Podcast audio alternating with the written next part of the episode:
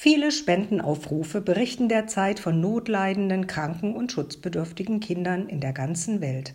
Auch bei uns in Deutschland sind Kinder von Armut oder Vernachlässigung betroffen und ebenso schutzbedürftig. Ich war schockiert von den Ergebnissen aktueller Studien, die besagen, dass vielen Kindern im Vorschulalter nicht mehr vorgelesen wird.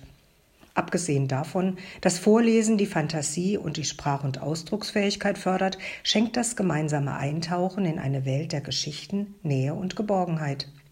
Der heutige Nikolaustag erinnert daran, dass dieser Heilige besonders für notleidende Kinder da war.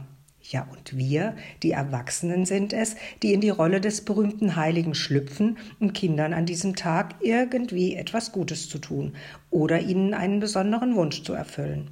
Nein, nicht noch mehr Spielsachen, nicht das neueste Tablet oder Smartphone.